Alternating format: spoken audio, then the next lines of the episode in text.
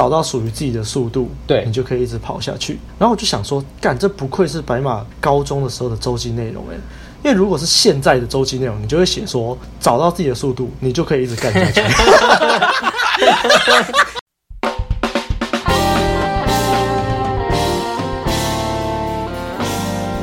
嘿呦，大家好，大家好，大家好，欢迎回到《问路人人生指南之被讨厌的勇气》第二页的上集。那我们上一次把第一页讲完了嘛，所以我们今天就要进入到第二页，叫做“所有烦恼都来自于人际关系”。那我们今天要讲的章节呢，是从为什么讨厌自己到会在意你长相的只有你自己。页数是从第六十六页到一百零三页。那这次会由白马帮我们大致的梳理故事的脉络，我们一样会随时对故事的内容做出反应。最后则是我们的心得总结时间。开始之前，别忘了按赞、订阅、分享给你身边所有的朋友，还有最重要的，欢迎抖内给我们陪我们熬夜录音哦。那就开始喽。好的，上个礼拜我们提到那个第一页，第一页最后啊，年轻人他说过一个礼拜之后再来找哲学家讨论。那在这一个星期里面，年轻人就还是没有办法接受所谓的目的论，他觉得那根本就是诡辩。而且他可能跟弗洛伊德比较有缘啊，他觉得心理创伤确实是存在的，对，所以他接下来过了一个礼拜之后，他就想要再去找哲学家辩论。那接下来发生了什么事情呢？那首先我们看一下第二页的题目，就是所有烦恼都是来自于人际关系。那当初我看到这题目的时候，我就觉得哇塞，这也太简化了吧！因为以前在大学的时候，就我那个时候在读冷读。冷读术的书里面就有提到说，人的烦恼总共会有四大面相，就是人的千千万万种烦恼可以归结为四种面相，就是健康、金钱、梦想跟人际。健康嘛，那金钱这个都很明显，那梦想其实就包含你的事业、你的工作，然后再来就是人际，人际就包含亲情、友情跟爱情，所以大部分。人的烦恼都是来自于这四个面向。那看到这题目之后，就更明显的就是，他把这四个面向又再归结于人际关系，就是更简化这样。那至于为什么会这样呢？就让我们继续看下去。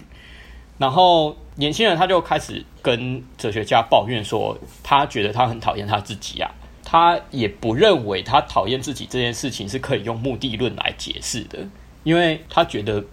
怎么会有人为了为为了某种目的，然后来讨厌自己呢？很奇怪啊！哲学家他就先提示说：“那你为什么会讨厌自己？你为什么这么看不起自己？”年轻人就说：“因为我看不见我自己的优点啊。”好，那哲学家就提出来说：“你确定你是因为自己没有优点而讨厌自己吗？不是因为你讨厌自己，所以才看不见自己的优点吗？”注意哦，就是。他提出了一个很矛盾的问题：你是因为没有优点才会讨厌自己吗？还是因为讨厌自己所以才看不见优点？那假设是第二个的话，就是哲学家他认为应该是讨厌自己才才看不见自己的优点嘛？那就会变成另外一个问题：如果你不是因为没有优点而讨厌自己的话，那你讨厌自己是基于什么目的？所以应该是这个年轻人他在潜意识里面有一个目的，会让他变得讨厌自己。好，那年轻人这个时候就想不通了，所以哲学家就举了一个例子，就是哲学家他以前有一个一个女学生来找他，然后那个女学生她有一个烦恼，就是她有一个脸红恐惧症，就是看到人就会脸红啊，然后怎么样都没有办法跟人正常互动，就很害羞。那哲学家就问他说：“如果你没有脸红恐惧症的话，你想要做什么？”然后女生就说：“她有一个。”暗恋的对象，然后她希望可以跟这个暗恋的对象表明心意，然后进一步跟这个男生交往这样子。但是他做不到啊，因为他只要看到这个人，他就会脸红，没有办法正常讲话。好，哲学家就说，他认为不是这样啊，他觉得这个女生她是需要这种脸红的症状啊。奇怪，什么叫做她需要这种脸红的症状？哲学家就解释啦，就是其实。就目的论的角度来讲，这个女生她一定是基于某种目的，让自己拥有脸红恐惧这种症状，然后才达成她不敢去跟这个男生告白的这个结果。那他是基于什么目的呢？哲学家就有解释，就是因为他害怕告白之后被这个男生拒绝。哦，所以女生就女生的角度而言，她就可以自我解释成啊，如果我今天没有脸红恐惧症的话，我就一定可以告白成功，一定就可以获得幸福的人生。就就就就是跟上一集讲的一样啊，就是如果我今天我有时间，我就可以写小说，我就可以得到文学奖了。对对对对。但是但是重点是我没有时间啊，所以我就不得不到文学奖。嗯，这是正常的。好，那假设我有时间，我就可以达成我想要的愿望。所以这个女生也是一样，就是如果我没有脸红恐惧症的话，那我就一定可以获得幸福的人生。但是真的是这样吗？因为很多人都会这样，就是。如果怎样怎样怎样的话，我一定也可以怎样怎样怎样。对啊，前年有一部电影《玩具总动员四》嘛，就是里面有一个反派娃娃女娃娃叫 Gabby Gabby，那她就是一直在古董店里面都没有人要买它，他认为是因为他的发声器坏掉了，路过的小孩看到他都嫌弃他，然后就是因为觉得是因为我的发声器坏掉了，我没有办法正常讲话，所以就是没有没有小孩子会想要我。所以他后来看到胡迪跟他的发声器是同一款的，他就威胁胡迪要要那个他的发声器嘛，因为他的目的就是他如果抢到别人的发声器，让他可以正常发声讲话的话，小朋友就会要他这个玩具。对，结果后来他成功要到发声器之后，小孩子还是不要他啊，那他不就崩溃了吗？那回到这里，哲学家要说，就是假设他帮这个女生治好脸红恐惧症的话，结果他告白还是失败，那怎么办？那怎么办？所以就是就哭啊，对啊，所以问题不是在于说就是有没有这个症状，而是就是他是不是有接纳他自己，或者是有没有勇气去接受告白失败这件事情。那很多人就是都活在这种幻想的世界，就是我如果没有这个样子的状况，我就一定会怎样，然后让自己那个自尊心不会受创，然后就不会踏出嗯踏出去这一步，就这样。嗯哼哼哼，对，所以。所以我觉得书里面写说，很多人就算他们给自己这个借口，结果他们可能真的做到了这件事情哦。可是大部分来说还是会再找，对啊，再找再找下一个。对对对 对，就是搞错重点啊！就像上一集说那个小说家，我没有时间。哎，你终于有时间了，他就找别的借口了。对啊，人人就是这样，就是一直保护自己的 ego 嘛。好，那然后我要感谢一下白马，我还没有看《玩具总动员四》啊，你就把我剧透完了，我也不用看。我也没看。好了，干话，这电影这电影都那么久了。好，不好意思啊，不好意思。好好，那其他那个听众如果被我剧透的，我也跟大家说不好意思啊，大家赶快去看啊，真的蛮好看的。趁机安利。好了，那后来就是借由这个脸红恐惧症的故事，哲学家就点破了年轻人他讨厌自己的目的啊，就是脸红恐惧症是因为他不想要被男生拒绝。那年轻人他讨厌自己，就是不想在人际关系中受伤。诶，嗯，因为年轻人他害怕被别人讨厌，他很害怕在人际关系中受伤，所以他选择利用讨厌自己来达成不想在人际关系中受伤这个目的的手段。因为，因为假设他讨厌自己，他就可以解释成说啊，我就是因为很讨厌啊，所以不好相处嘛，所以我也不适合跟人家建立关系啊，而且把自己搞得很难搞啊。对啊，这样我不适合跟人家建立关系啊，所以我不要跟任何人有瓜葛。哇塞，那假设我是个很有优点的人，我一定也可以大受欢迎。但是我就是没优点，所以我就是要孤僻，我就是要远离大家。这样，那他的他的那个潜意识里面的目的就是，他想要避免在人际关系中受伤。他透过这样子的解释来规避这个问题。对，所以哲学家又说了，对这个年轻人而言，讨厌自己就是一种善。就是上个礼拜讲的，就是对这个年轻人而言，讨厌自己是有用处的，因为可以逃避，可以让自己过得舒服一点，所以。刚好这个哲学家点出的这个害怕被别人讨厌啊，就刚好扣合了我们本书的书名啊。切题，切题。是的，是的。哦，而且这边哲学家真的是打脸打很大力，是啊，是啊，有够凶。所以年轻人都年轻人反应很大，年轻人反应很大。哦，对啦，我就是啦，怎样怎样。哎，其实很多人都这样啊，是啊。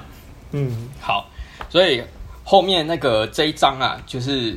哲学家就提到阿德勒讲的一句话，就是：所以啊，你如果要除去所有的烦恼，唯有独自一人存在，活在宇宙当中。但这不可能的啊，对吗？好，对，接下来下一个章节就是开始解释所有的烦恼都是人际关系的烦恼。那人年轻人就认为这是诡辩呐，就是怎么会说你只要一个人存活于宇宙之中就会没有烦恼？因为如果你一个人存活在宇宙当中，你就会很寂寞、很孤独啊啊，这就是一种烦恼啊。可是哲学家就解释说不对，因为人如果要感受到孤独，也是需要有其他的人的存在。因为这个世界如果原本就只有你一个人的话，根本就不会有孤独的概念啊。对，这个概念根本不会产生。不过我要我要补充一下啦，就是这里他没有提到一个前提，就是当你出现在这个世界的时候，你从头到尾都是一个人。就是假设你突然冒出在这个世界上，然后从头到尾都是一个人，你根本就不会意识到这个世界是不是还有其他的个体啊？因为你的认知就是这个世界上只有你一个。你不会意识到，不会有所谓孤独的概念。对对对，你不会意识到是不是还有其他个体这个问题，所以孤独的概念就不会产生。那因为没有其他人嘛，所以语言啊、原则啊、道德啊、尝试啊这些都不会存在。那所以我们所熟知的这些烦恼也就不会存在。嘿，但年轻人还是不认同这种说法，因为他认为自这是个人还是有个人的痛苦挣扎，还是有自己的生存意义等这些烦恼。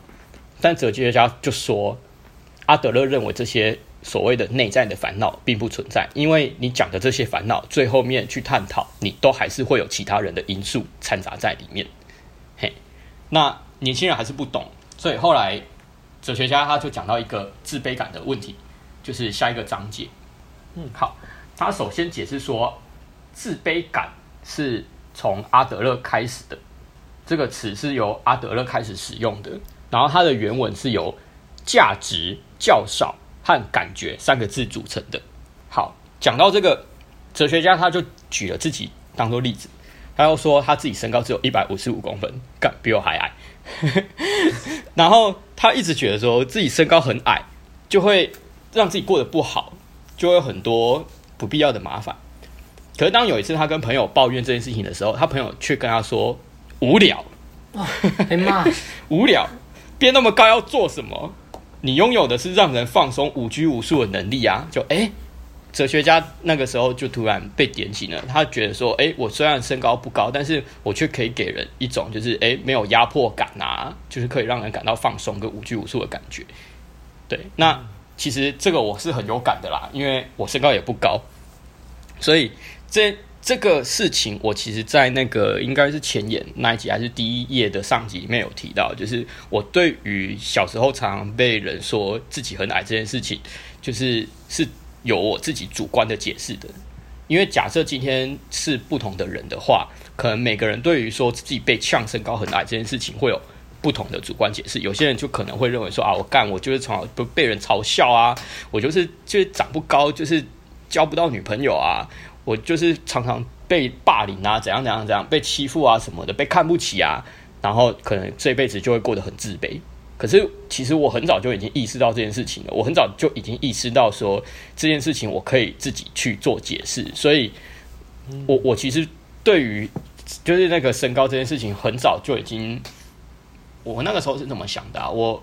我其实小时候就常听妈妈说什么哦，像什么国父啊、拿破仑啊 这些伟人都长得不高，可是他们还是很有成就啊之之类的。然后就是因为我们家本来身高就都不高嘛，所以常常就是听大人会讲这些故事，所以那个时候可能耳濡目染之下，就渐渐的也也就相信那个呃自己还有身高以外的价值吧。因为毕竟很早就开悟了。因为毕竟，其实我我自己在小时候就蛮常被称赞别的地方啦，就可能很会读书啊什么的。嗯、那所以当时其实对于身高的那个对我的那个影响力，其实就没有那么的大。所以这件事情，嗯、那个哲学家在解释的时候，其实我还蛮有感的，因为确实身高不高，只有就是哲学家他说他一百五十五公分嘛，这件事情是客观的事实，就是客观的。高度，但是你怎么去赋予它意义？那个叫做主观的解释。对对，对，那每个人对于一同一件事情，都都可以有自己主观的解释。那这就扣合到我们上个星期讲的，就是你重新定义，对，你可以选择自己的生活形态，对对对对，对，就是这个，你可以重新选择你的生活形态，然后我们都是活在主观的世界里，所以当你有有重新选择生活形态的这个意识的时候，你就可以让你的生活变得更好，你就可以让你的生命往更好的方向前进。好，那由于这个世界都是主观的，就是我们就可以回到自卑感是等于价值加较少加感觉这三个字来组成的这件事情来看，就是所谓的价值也是人类主观赋予的。那哲学家他就举了一个例子，就是钻石啊。就是为什么大家都觉得说哦，它很有价值，就几克啊，值值多少钱，很贵什么的。但是如果你用客观的事实来看的话，它不过就是一颗石头而已啊。嗯，没错，没错啊。对啊，那美黄金也是啊，美金也是啊，黄金就是矿物而已啊。对啊，那美金也是啊，就是它就是一张纸而已啊，它就是一个印刷品而已，是人们在社会脉络中赋予它货币的价值，它才有所谓的价值。这也让我想到那个去年的电影《一九一七》啊，就是主角他就说他曾经拿那个战役中获得的勋章去换葡萄酒，然后他他的同袍就觉得他疯了，你怎么可以拿那个战争好不容易得来的勋章去换葡萄酒？那个那么贵重的东西，然后那个主角就说那只是一块金属而已啊，对啊，因为那个价值战争得到的勋章有具有那个什么哦，光荣感、战争中光光荣感。荣誉的那个意义都是人们赋予的啊，可是你用客观事实来看，它就是一块金属而已啊。如果你今天是为了生存，就是口渴了想喝葡萄酒，你这个时候就就就会把那个赋予的意义给重新解释了。那个荣誉感跟那个战争的功劳，这些这个概念就会被解构，就它就是一块金属而已，就是这样。所以就回到回到我们的主题，所谓的价值其实是人们的主观解释。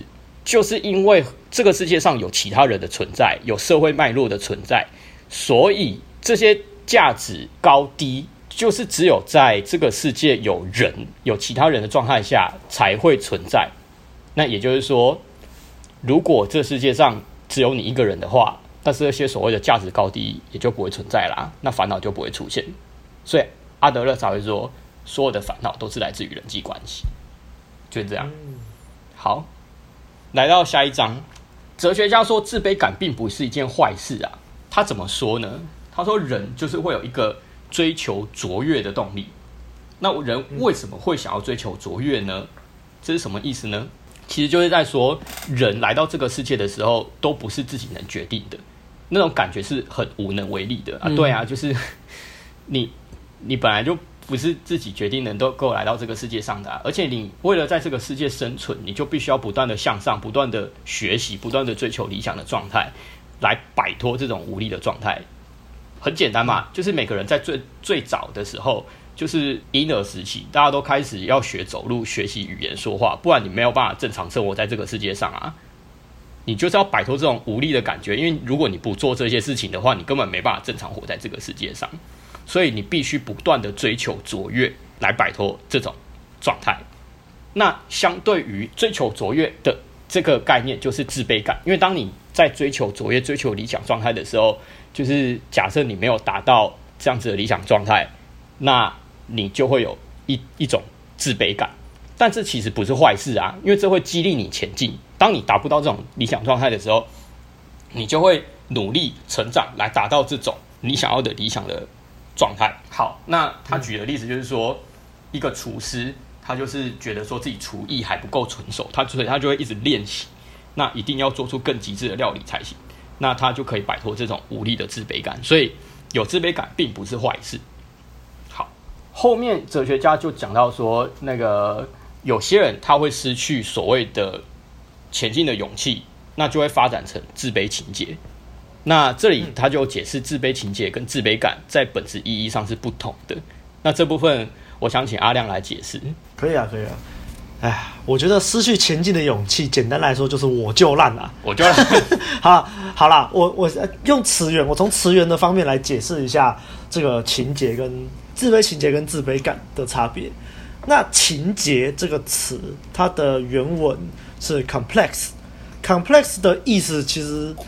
如果大家会英文，大家就知道就是一种复杂的意思。嗯、那其实，在书中，这个哲学家就有说啊，这个情节就是一种表示错综复杂而且导错的一种心理状态。好，所以 complex 错综复杂，理解吗？那什么是导错呢？导错简单来说，它在字源上本来就有一种上下颠倒、败坏的意思。举例来说，性导错，什么是性导错？其实我们常常听到的恋足啊、铺路啊、偷窥，然后有些人会喜欢买人家原味内裤，这种呢都算是性导错的一种。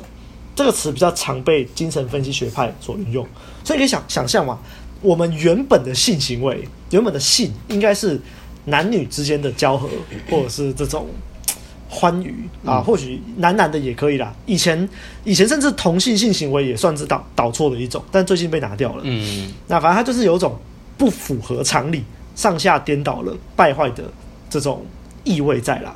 那这段解释是取自于台湾的精神分析学会。嗯，OK。好，所以我们回到这个主题，自卑感跟自卑情节，其实我觉得书里面就解释的很清楚了啦。嗯、自卑感就是有一种哦，我不够好，所以我要怎么样怎么样进步，会让我自己更好。那什么是自卑情结？自卑情结就是一种哦，因为怎么样怎么样啊，所以我就达不到啊，所以怎样怎样，给自己一种合理化的借口，像是我们上个礼拜说的小说家的例子。也是自卑情结啊，因为我没有时间啊，所以写写不出小说啊，叭叭叭，合理化，嗯，合理化。啊、那今天举的脸红的例子也是啊，因为我脸红，所以我没有办法跟这男生告白，巴拉巴拉巴拉，合理化，这就是自卑情结的一种，大概就这样。嗯，好，感谢阿亮。那回到这个年轻人，他就说，就是哎，可是这个自卑情结其实也很合理啊，啊，我不就是因为学历低，所以就业或出人头地的机会就少。在社会上就会被看扁，就很难成功啊！这不是就是有所谓的因果关系吗？所以我有自卑情节，有这个想法是正常的啊。哲学家说不对啊，这个阿德勒说是表面的因果律，表面的因果律。这其实又回到我们就是最一开始讲的决定论跟目的论的那个差别啦，就是 表面上的因果律就比较偏向决定论嘛，你因为怎么样怎样样，所以怎样怎样怎样，所以你今天。就是没有办法好好的生活，就是因为你能力不足。你今天没有办法结婚，是因为小时候经历过父母离婚，所以你对结婚这件事情感到恐惧。这样子，那就是以弗洛伊德的观点来看，就是所谓的心理创伤嘛。可是哲学家并不这么认为啊，他认为说你这种说法其实就是决定论。假设说我的学历很低，所以无法成功，这已经不能解释为无法成功。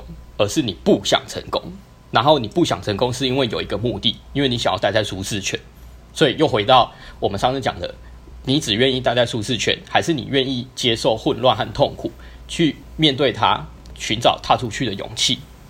你要你要选择环环相扣啊，对啊，所以又回到我们上次的主题。好，来到下一个章节，就是在讲我们常常在说的，骄傲的人其实背后面都是自卑的。其实这个社会上很多人都是这样。好，我来带大家看。所以前面我们一直提到的说，如果我怎样怎样怎样的话，我一定也可以怎样怎样怎样怎样，就活在这种幻想之中的这种想法，有时候会发展成优越情结。那什么是优越情节呢？优越情节就是表现的自己好像很优秀，沉浸在虚伪的优越感之中。那为什么会有这样子的行为呢？有两个原因，一个是刚刚上面讲的。你就是待在舒适圈，你明明知道自己能力不够好，但是你却不敢跨出去，你不敢接受痛苦去做努力和成长。第二个就是，假设你 不不努力去成长的话，你同时又无法忍受就是你自己这样子的状态，然后因为怎样怎样，所以达不到怎样怎样怎样的事实，那你就会发展成一种很简便的模式，用一种很简化的方式去解决，就是。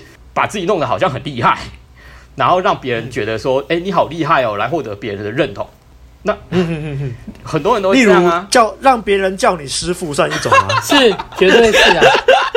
我就知道，我刚我刚就是这个时候，我就我就在想，我们应该又要讲到这个。好，我先要不是世界上很多啦，世界上很多，好不好？很多师傅刷一勾啊，需要自己多厉害，很多很多。所以那种人要一直。一直收学生，不然他学生没了，他什么都不是。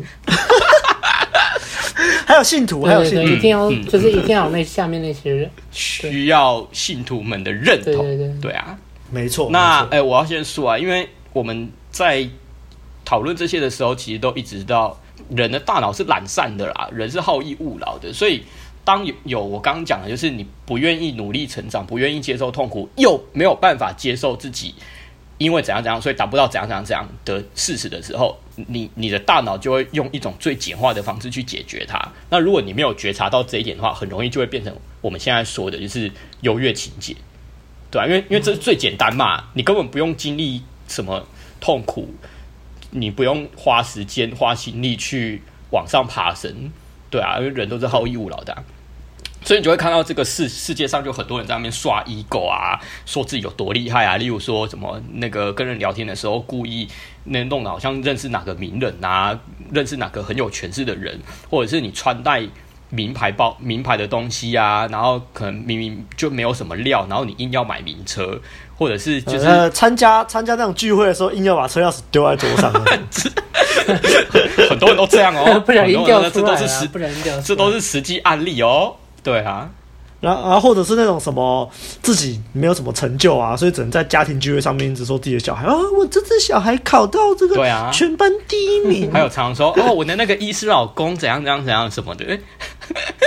那其实其实我们看多了都知道，就是你一直在讲这些好哦，表面上很有光环的东西，那其实我我都我们都看得出来，就是后面潜意识或者是无意识之中，你就是自卑的、啊。其实讲直接一点，你看什么妈妈在讲自己的孩子，其实根本跟他屁事哦，那是他的小孩的成就啊，跟他屁事哦，或者是什么医师老公，跟他也没关系啊。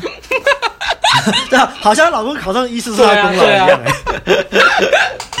对啊，啊，我必须说，真的是社会上大部分的人都是没有自信的啦。就我之前就有讲过，所以你会看到很多人都会有这种状况，真的然后太多了。大部分的人都还不会有觉察，很多人都是不自觉的啦。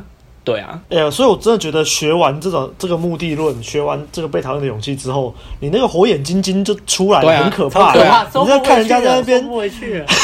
绝看到别人在那边刷 ego 的时候，就会觉得很好笑。对啊，觉察力加分 点满。而且你也也不用去表人家，你就是笑笑啊，反正你知道就好对啊对啊不要硬要去拆对啊，人家台啊对啊不，需要啦，没有必要。硬硬要拆人家台，人家就跟你拼命。对啊，对啊，你你就你就把它当嗯，观察对你就想说这世界你就想说这世界就是这样子。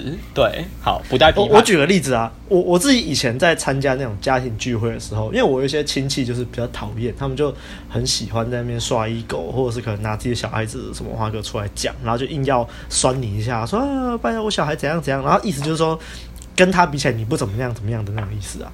哦，我以前听到这种话就很生气，可是。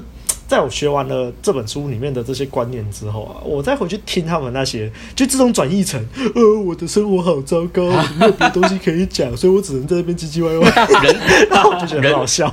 人体转译机，对，是啊。好好，我想说就大概这样。OK OK，所以其实可以很明显的感受到，就是为什么很多人在说哦，这就是自卑的自大啊，自大的背后通常都是来自于自卑，其实都很好理解啦。所以呢，这边。哲学家他就说，其实自卑情结跟优越情结其实是同一件事情，也就是一体两面的事情。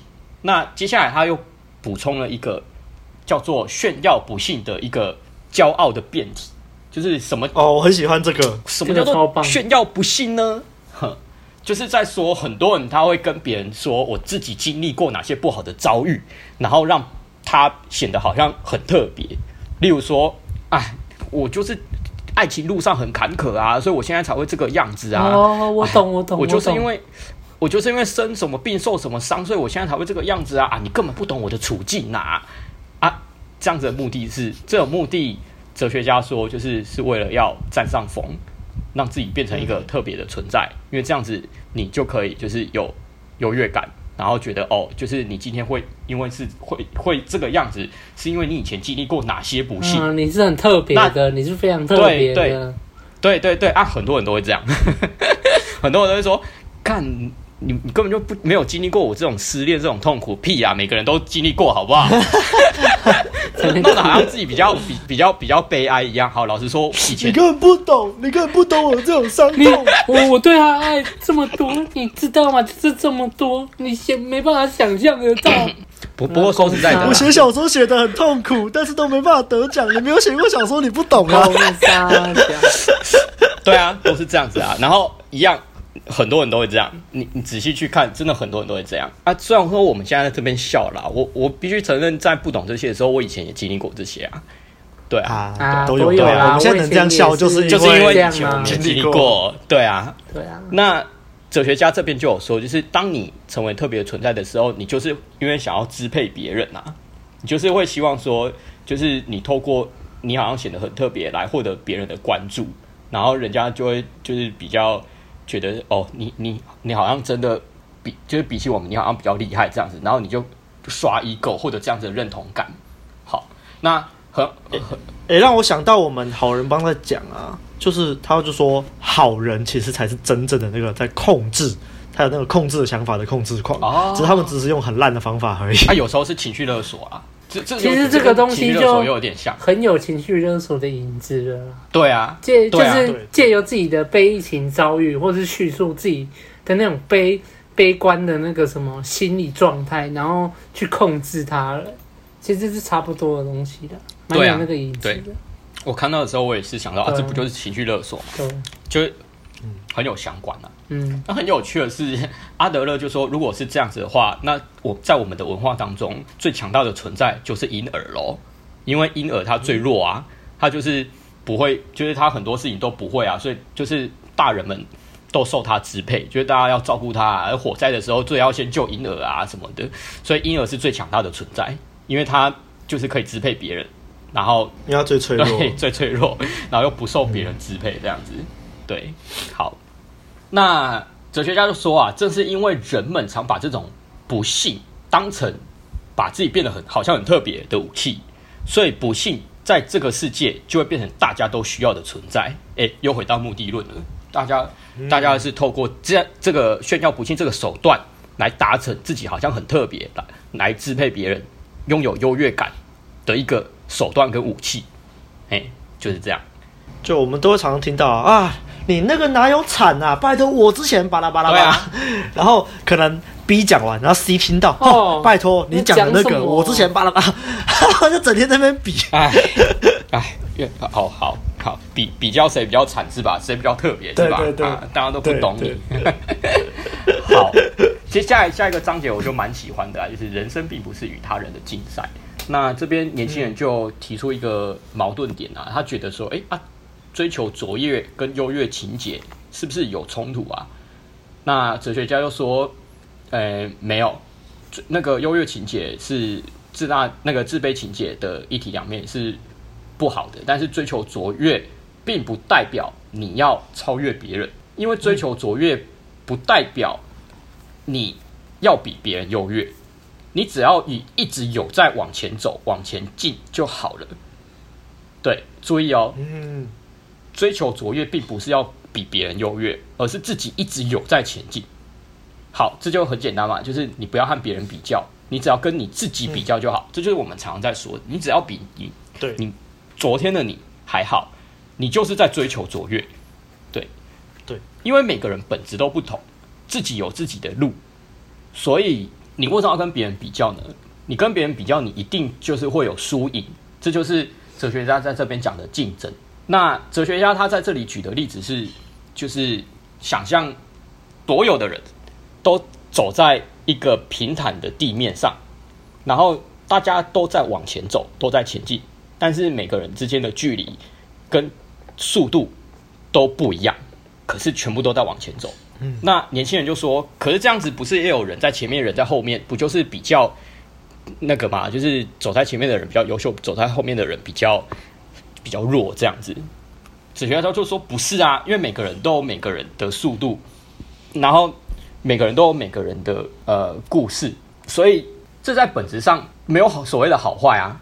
我这个就想到我以前高中的时候，我写过一篇文章啊，因为我那个时候那个高二的时候很喜欢慢跑，那那是因为我国三的时候有一次读到那个侯文咏的一篇文章，叫做《与风同行》，里面他有讲到一句话，他是这样说的啦，就是从前我老是把跑步视为畏途，害怕自己体力不如别人。事实上，跑步本来就是生物的本能，每个人自己会做的事情。可是我太在乎别人了，老是要和别人比较竞争。以至于从来没有想过，应该先找出适合自己的速度与方式。哇干！我当时看到了那个侯文勇的这段话，我突然就领悟了。我那个时候为什么很害怕在操场跑一千六？因为我以前就是在跑的时候，因为大家都是整班一起跑嘛，所以当时看到那个前面有人，我就会想要追上去，就不知道为什么啊，就是年轻的时候跑步，然后不懂，然后看到前面有人就会想要追，就是会有这种竞争心态，对，想要追上去。然后因为你跑的时候就是不是适合自己的速度，你硬要往前加速，所以你会累，节奏就乱了，你你就会累，对。但是后来国三就是我们之前那个在准备机测之前，老师希望我们每天早上都去跑步。我那个时候才意识到一件事情，就是我干嘛一定要追上前面的人？我只要照我自己的速度跑就好了。然后当时我悟到这个道理之后，我跑步我就不会累了，我就我就不怕慢跑了，因为我发现找到自己舒服的速度之后，我就可以一直跑下去，我就不会累。然后这个时候我就悟到一件事情，就是一个人在追求人生目标的时候。也不用去跟人家做比较啊，因为如果你老是跟人家比较的话，你很容易失去自信，因为你会觉得自己很多都比不上人家，嗯，然后甚至会因为这样而一蹶不振。所以，就是我现在讲的是我当时高中的时候写的周记的内容。所以，我靠，试着在追求目标时超脱于外在的环境，寻求一个只属于自我的境界，并依循自己的步伐，一步一脚印迈向理想的终点。对啊。就我那个时候就就想说，每我那个时候就很常想象一个画面，就是今天我只走我自己的路，今天我的路这条路上只有我自己一个人，那其他人他们也有自己的路，但是我们的路并不会就是呃是同一条，所以我今天这条路上只有我一个人，我就不需要跟人家比较。今天我要走多快，走多慢，走多远，走多近，都是我自己选择，都是你，但是我一直在往前进。嗯嗯嗯，对啊，好，所以我我其实那个时候也是有那个啦，看到那个村上春树那一本那个关于慢跑那本书，就是也是很喜欢。就是我写完这篇文章之后，我看到那一本书，我也是蛮喜欢的。我我在这边也推荐给大家，因为他其实就是可以透过慢跑这件事情来体悟到说，哦，就是人生的路上其实不需要跟别人比较，你只要一比较，你就会有输赢；你只要有输赢，你就不会快乐，你就会有一直有烦恼。这是一个零和游戏。对啊，嗯嗯，注意哦，你今天成为输家，你会感到烦恼，觉得不幸，那是正常的。但就算你是赢家，你还是会一直烦恼。为什么？因为你会想要一直赢下去啊。你今天赢了，你会害怕后面的人追上你，你会担心输给别人这些事情，所以你为了不想输，你只能一直赢。那你你这样子，你的烦恼就还是会一直存在，对吧？对。所以后来哲学家就说，当你开始有这种形态的时候，你就会把这个世界上所有人都视为敌人，干万法归一啊，对吧？跟刚刚讲的那个一模一样啊。对啊，你就会把世界上所有人都视为敌人。诶，有没有很眼熟？因为很世界上很多人都这样，这世界上很多人都这样。嘿，好，那他又举了一个例子，就是说他有一个朋友，他在年轻的时候，就是少年时期就很喜欢照镜子。因为他觉得说大家都在看他啊，这个有读过心理学的人都知道，就是假想的观众嘛。那就是这个假想观众就是一样，就是我们可以想象成刚刚讲的那些觉得世界上都是为敌人的人，就是你就会有很多假想的敌人。你觉得大家都在虎视眈眈等着你跌倒、笑你、嘲弄你，对。那一旦你有了这样子的心态来面对这个世界的时候，你就是会一直有烦恼。所以就是刚刚讲的嘛，就是。呃，人的很多烦恼都是来自于人际关系啊，也扣合这个主题。那最后面年轻人，对啊，就我想到，其实就是发现，其实没有什么人要鸟你，就像之前那种舒适圈挑战，叫你在人人来人往的地方躺在地上一样，其实没有人，对，没有人要鸟你啊。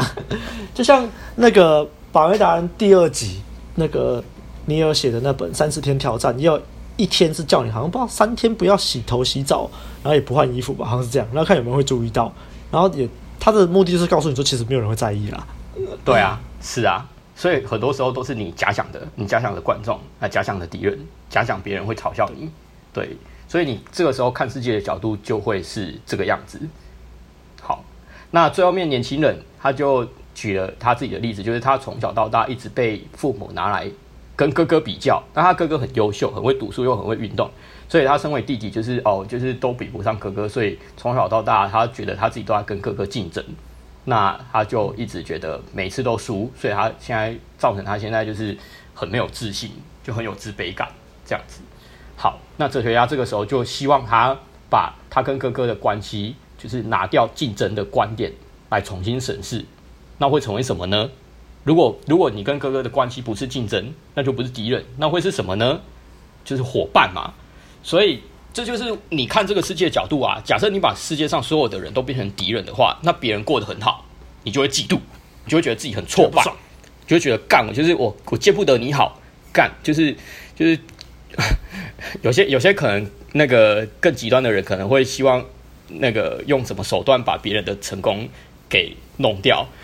好，那可然后大部分的人可能就是就是觉得很挫败，然后又无能为力，不知道该怎么办。可是假设你把身边的人当成是伙伴的时候，你就会觉得说，哎、他是自己人，他跟我是同一阵线的，那他开心我就开心，所以今天他过得幸福，我就会祝福他，因为我我把你当自己人，你开心我就开心，然后甚至你有难的时候，我就会做出我的贡献，我会帮助你，这样，这就是让我想到那个佛教也是有说，就是你看看你的五根手指头，就是假设这五根手指头都互相打架的话，那。你受伤的是同一只手啊！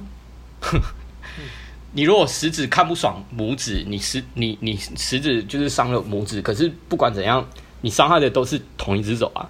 所以大家都是同一体的。所以如果你互相伤害的话，你就是在伤害你自己。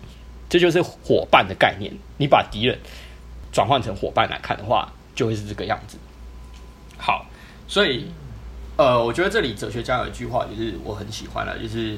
健全的自卑感是和自己比较，好，不是跟别人比较，因为你跟别人比较的话，你永远都比不完啊。对对啊。好，那这张大概就是这个样子。两位有什么要补充的吗？哎、欸，我想先回馈一下你刚刚在讲慢跑的事情，因为刚刚就来不及回馈啊。我因为你说那是你高中的周记内容嘛，对不对？对啊。你说找到属于自己的速度，对，你就可以一直跑下去。然后我就想说，干，这不愧是白马高中的时候的周记内容诶，因为如果是现在的周记内容，你就会写说，找到自己的速度，你就可以一直干下去。干，你又害我听那么认真，干。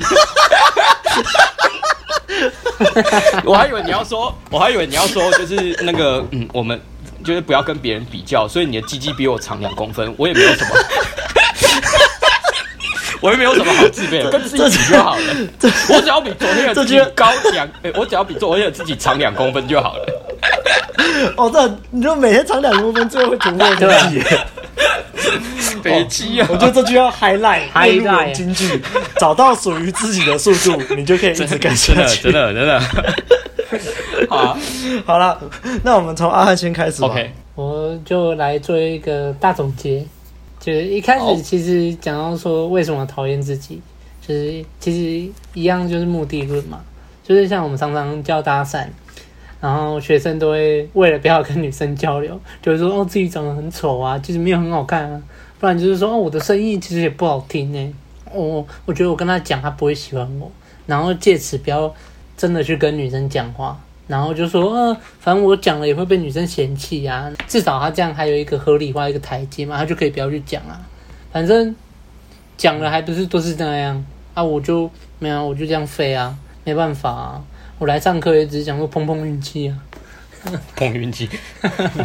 然后接下来所有的烦恼也都是来自于人际关系。其实最初读这条的时候，我是不敢置信啊，因为那时候。我只是一个高中刚刚毕业的小屁孩而已，我就想说，他也太笼统了吧？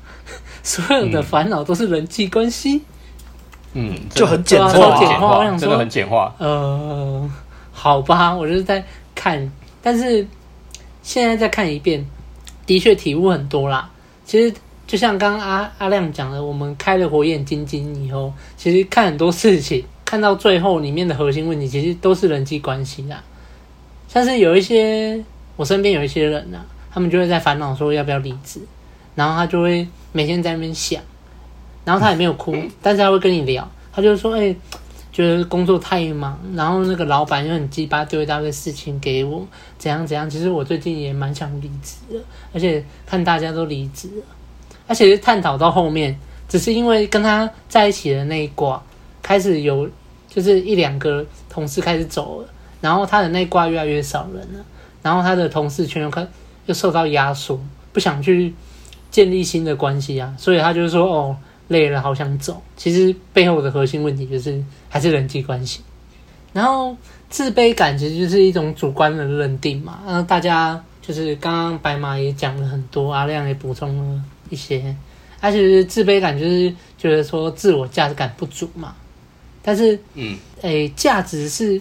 自己去定义自己的嘛。举例，你可能会觉得你自己的眼睛很小、很丑，然后你就把就是当做说，哎，别人也这么想。每当别人多看你几眼的时候，你就会想说，哦、他一定是在想说我的眼睛怎么那么小，好丑这样。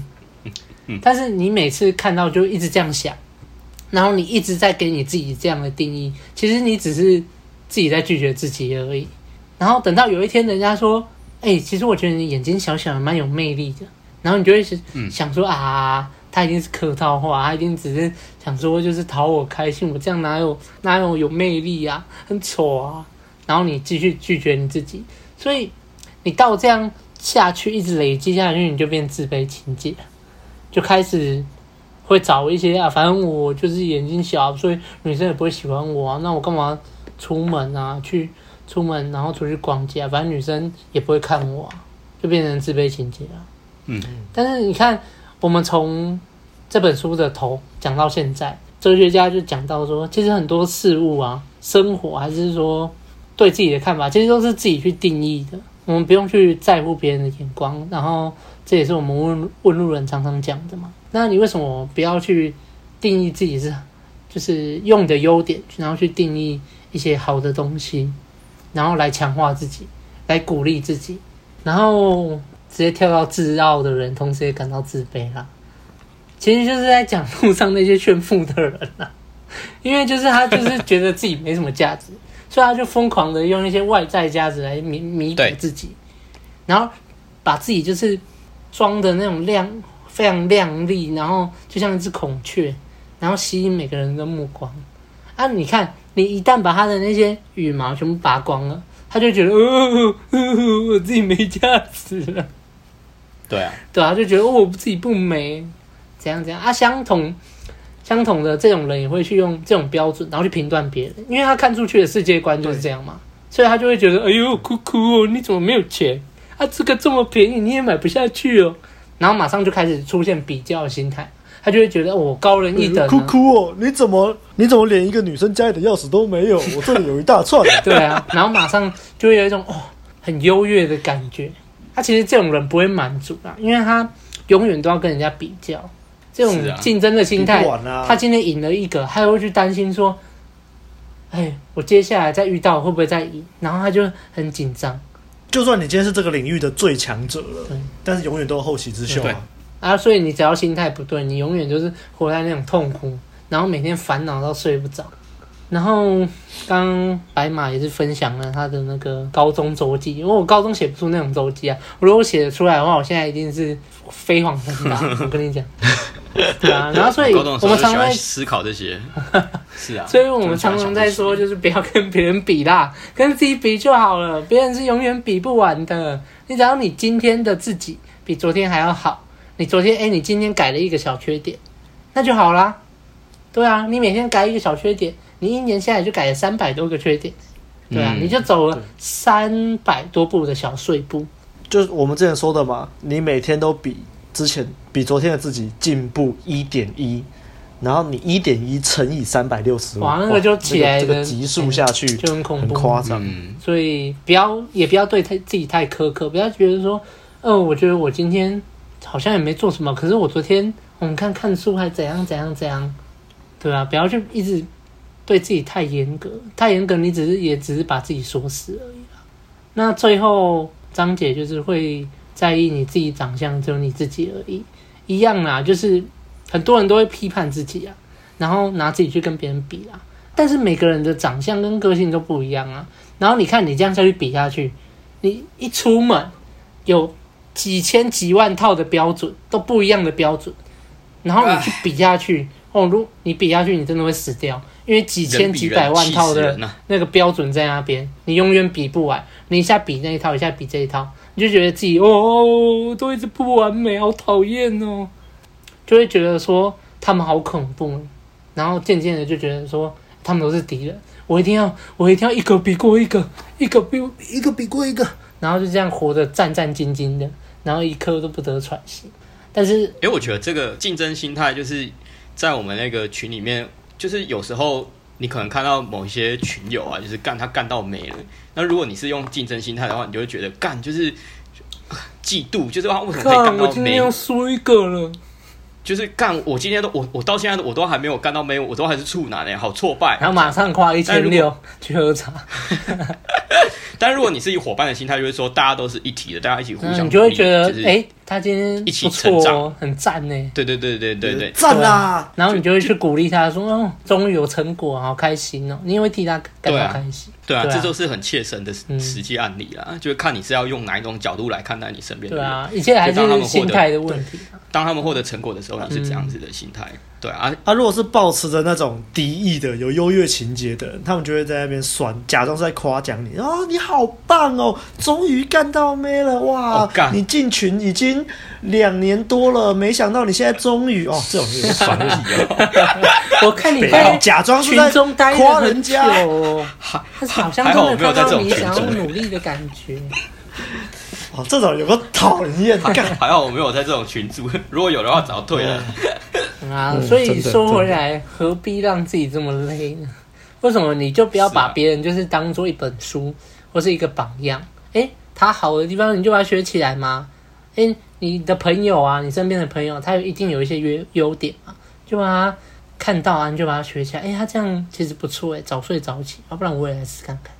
然后你去跟他，三人行必有我师焉嘛。然后你去跟他交流的时候，你一定会获得新的思路啊。你们在讨论，一定会有新的东西出来，一定会有火花。那你就会觉得说，哎，这个人真的是很值得深交的，他就变成你的伙伴了。而且你在跟他谈话的时候，你就是可以感受到自己的价值。那每个人都是你可以学习的对象，你不会觉得这个世界就超美好的。对啊，所以不要再比啦。真的啊，比下去没有用啊，你会越比越痛苦。好，换我了。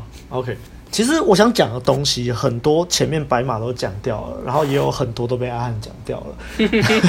好，那我这里就就讲一些我觉得是重点的东西好了。OK，那我觉得在今天讲的第一个章节里面，就是在讲脸红恐惧的那个章节，哲学家就讲到说，那些说如果我怎样怎样，一定就可以怎样怎样的这些人，就算他达成了他说的那个东西，他大几率不会改变。通常他们也做不到啊，那是因为他们都搞错重点了。其实我前面就有讲，在我这里再 highlight 一下，因为重点是他没有前进的勇气，对，所以他就给自己合理化的借口。嗯，所以如果你这个合理化的借口真的被解决了，那你就再找下一个借口就好了。嗯，所以重点是什么？重点是我们还是要接受现在的自己，跟拥有前进的勇气，而不是一直在那边找借口啊！找借口，就算这个借口被解决掉了，你还是会找下一个，你还是会找下一个借口啊！嗯，没有用啊，没有用。那后面有讲到说，年轻人因为害怕被别人讨厌，所以把自己搞得变得很难搞啊，个性棱棱角角的，又很悲观，怎样怎样的。然后哲学家就打脸他说：“你就是把自己弄成这样，所以你就可以不用面对人际关系的烦恼，你就不用害怕被别人伤害。”我觉得这有点像在台湾呢，其实很多人会把自己搞得人很好，然后就会两面都讨好，跟每个人都很好，想要跟大家都很好，可是。这个最大的问题就是你没办法做自己啦。嗯，其实我们之前有很多集数都在讲相关这个话题。嗯、对，因为比起把自己弄得很讨厌，我觉得台湾人最多人是把自己弄得好像人人都好，对对对，然后就没人自己。你人人好，你没有除了没有自己，对，而且你常常会里外不是人。例如说，你的朋友群 A 跟朋友群 B，他们就意见不合，那你要怎么办？你就里外不是人。然后如果你两边都要赞同他们，然后说你就被两边都讨厌。对。当你被戳破的时候，两边不讨好啦。当你被戳破的时候更惨。对对啊，真的是两边不讨好。然后讲到这个自卑感跟自卑情节的部分，哲学家的身高这点就有说了嘛，他客观事实没有改变嘛，可是他借由朋友一番话唤醒他，让他重新定义自己的身高带的价值。那我也很喜欢白马前面就讲了，白马小时候就已经有听很多这这种什么伟人的故事之类的，所以就会知道这个身高其实跟自我的价值是没有关系。嗯，但是我觉得这里其实是有一点灰色地带。什么灰色地带？就是你是真的觉得没有关系，然后你去发展其他价值，还是你把这当借口？我、哦、没有关系啊！你看那些伟人呢，身高也拿破仑啊，国父也不高啊，但他们还是很有成就啊。这也是一个防卫如果你。对对，这就是一个，因为如果你讲这些话的同时，你其实没有自己没有做什么努力，那那些就没有屁用啊！对啊，你只是把这些当借口、啊，躲在那个躲在后面而已。对，躲在那后面。所以这个地方，我觉得各位听众在听的时候要小心一点，嗯、自己有没有陷入灰色地带？无论是。任何地方都一样啊！你有没有觉得说哦，别人也怎样怎样，所以他们也可以这样这样，所以我也可以。这个想法很好，但是你有没有付诸行动？如果你没有付诸行动的话，那就跟前面讲的一样，你只在合理化，你在找借口而已。没错，哦，对，讲的真好。好，然后后面在讲这个自卑情结的时候，我觉得我当初在看这本书啊。看这超级打脸当时的我，我那个时候就真的是很自卑情节，会常常讲说哦，我没有办法怎样怎样，就是因为怎样怎样啊，一堆合理化的借口。然后就看那个年轻人被哲学家疯狂打脸的时候，我就很羞愧哦，就是有那种被打脸的感觉，你羞愧哦，我觉得我就是这样，就是那个年轻人。真的都觉得自己像那个年轻人一样，然后后面又讲炫耀不幸这个例子，我就想到我一个高中同学超好笑，我现在想起来是觉得超好笑。他假装自己得癌症，然后跟同学说自己得癌症，然后每一节下课都跑到厕所去换药，然后他就只是把那个医药箱拿去厕所，然后在卫生纸上面滴几滴碘酒，然后再出来，然后假装让这这样子流血，然后白痴哦，就好笑，就很白痴哎。欸看，都高中生了，他是不是有喜欢的女生在班上，然后想要得到那个女生的关注？他就是刻意想要获得班上同学的关注，哦，真的。然后我我又觉得我们班上智障真的偏多，大费周章。如果同学在听的话，对不起，真的很智障。就是因为这里有一些同学会相信他，你们这边鬼遮眼是不是？然后就有我为首的一群跟我比较好的同学，就是大家都知道他是装的，然后就是觉得他很白痴，然后我们就一群人就觉得那些会相信他的同学到底出了什么问题？哦，好恐怖哦！这就是我我印象最深刻的假装不幸、炫耀不幸的这个例子啊。然后这种优越情节也是有啊，就是会什么说什么自己会开车啊，很厉害啊，那其实自己根本就不会开车。那时候你才他妈十七岁而已，而且真的会开车的人，你就也不会特别去炫耀自己会开车这件事情吧？但他就是在班级群组炫耀说：“哦，我开车，我们载妹出去玩什么的。”但是根本就没有汽车驾照，也不会开车，我也不知道怎么讲啊。反正就是看得出来就不会啊。中二，我也不知道到底为什么要在那边炫耀，哎，就很白痴。我现在想起来还是觉得很好笑。高中生很多都这样啊，很多都这样。真的很可惜，当当年那个赖的这个备份没有弄好，不然现在我再回去哇，那个看那些备份，一定会一定很精华。我就把它，我就十年后同学，我就把它印下来。我是觉得，我是觉得你在你在青少年时期这样还好，如果你到大人了，你还这个样子，那就糟糕了，那就更惨，那就更惨，真的。是啊，好。那后面讲说追求卓越嘛，其实刚刚白马跟阿汉都讲了，就重点就是自己跟自己比，跟过去的自己比，因为你跟别人比，你就是一直在竞争，但是你跟自己比，那你就是会让自己越来越好。所以你重点就是你要有持续在前进啊。我们一直说啦，就是如逆水行舟一样，你不进你则退啊，所以要一直不断的前进。然后。后面就其实，在这本书后面就讲到，哲学家就说，这个世界是平等的，每个人都是不同的个体。哎，所以这其实就是跟红药丸很不同的思维。啊，对啊，这是左派。这就是为什么我说这本书很 inner 的原因。那这本书里面也提到说，你要把对方当一个人来看待，嗯嗯嗯，把对方当成一个独立个体来看待，干就超 inner 的啊。嗯。可是就会讲到说，那这个 inner 跟红药丸之间会不会有矛盾？有没有矛盾？这时候就还是要请你去听我们的《红药丸三部曲》，没错，或者是看我们讲座影片啊。其实讲座有有讲到，嗯，对。哎，把那把人当人我在这边指这个，我们这一支 podcast 上的时候，应该那个把妹已经上了这个应该已经上，大家可以去听。对，好，但是我到现在还是很认同啊，就是每个人其实都是平等的，每个人他其实都是有各自的这个。但是在某些情况下，你还是要有这种阶级或者是不同的概，就是上下之分。那什么时候用，什么时候不用，这个就是你要去拿捏、你要去学习的地方了。我只能跟各位讲说，我觉得我自己觉得这两个学派都没有错，只是你要看情况使用。那至于详细怎么样的话，就还是要请你去听我们的《红药丸三部曲》，里面有讲的很详细。OK，那我觉得啦，他说要相信人人都是伙伴，而不是把对方当成敌人。这我在之前忘记在录哪一支的时候有讲到，就是有一个心理学实验也是这样，它是有点类似，你可以选择要背叛对方还是跟对方合作，然后的不同的策略，到底哪一个会获得最好的成果？那最后研究出来了，在你无限多次的循环中，会获得最好的成果的那个人，就是一开始会相信对方，选择跟对方合作，但是如果对方背叛你的话，那你下一次你就不要跟他合作，然后如果但是他下一次他又在跟你合作，那你还是继续跟他合作。所以我觉得同样，你再把它拿回这个比较复杂的东西来看，就是你要去相信人是善的，人相信人是善的。但如果你真的遇到几百人的话，那你就转身离开，你就转身离开就好了，或就不要跟他合作。或是弄他了，你也可以弄他一下。你刚讲的那个，呃，我我觉得我以前啊，最以前我就是相信这个事，就是都是竞争，然后就是把别人都当敌人。那后来学了被讨厌的勇气，我就是对别人都很好，对别人都是善，相信对方是对你是善的。然后对方如果对我不好的话，那没关系，我就离开，我就不要跟他接触。那最近学了红药丸的关系，我现在我现在就变成我还是相信人是善的，我相信人是善人。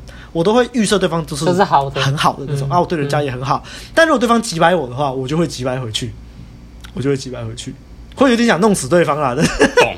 但这个还是要还是要判断一下敌我之间的差距啊。对，好了，但是在这里还是呼吁啊，其实不用弄死对方，不要弄死对方，转身离开就好。对，不要跟我一样偏激。遇到背叛你的人，你就转身离开。我觉得你把那个左派跟右派调和的很好，哎，就。之前常我们常常在讲的，就是把比较偏右派的 Red Pill 跟比较偏左派的 Inner，我们把它做了一个比较好的调和。刚刚讲的那个应该是就是所谓那个赛局理论，就是你要应该是你要你要选择背叛还是选择合作？那赛局理论当时我记得当时的实验结果好像是每个人都选择信任的时候，结果是最好的，但是却忽略了现实世界中不可能发生这样子的事情。啊，因为我们生活在现实世界，所以我们需要右派的思维去调和，就是左派他的这个理想化的世界。对啊，就这个样子。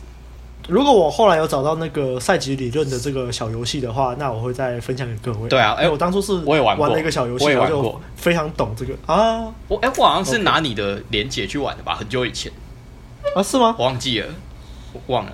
反正那个游戏玩的最后的结果就是，就是要教大家说。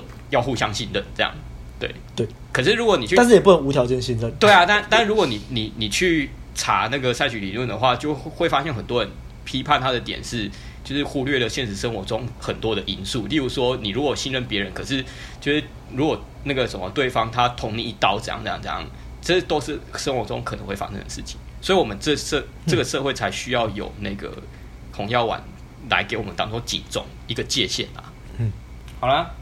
OK，那这集大概就这样喽。好，嗯、感谢大家听完这一集，这一集内容其实还蛮丰富的呢。对啊，超丰富。对，真的很多。是。那喜欢的话，记得按赞、订阅、分享给你身边所有的朋友，还有最重要的，欢迎抖内给我们陪我们熬夜录音。干、啊，真的录完他妈都已经半夜一点，真的是熬夜录音。真的，真的，真的。感谢大家的支持啊！啊嗯、那大家下周见啦！下周见，下周见，拜拜，拜拜。拜拜。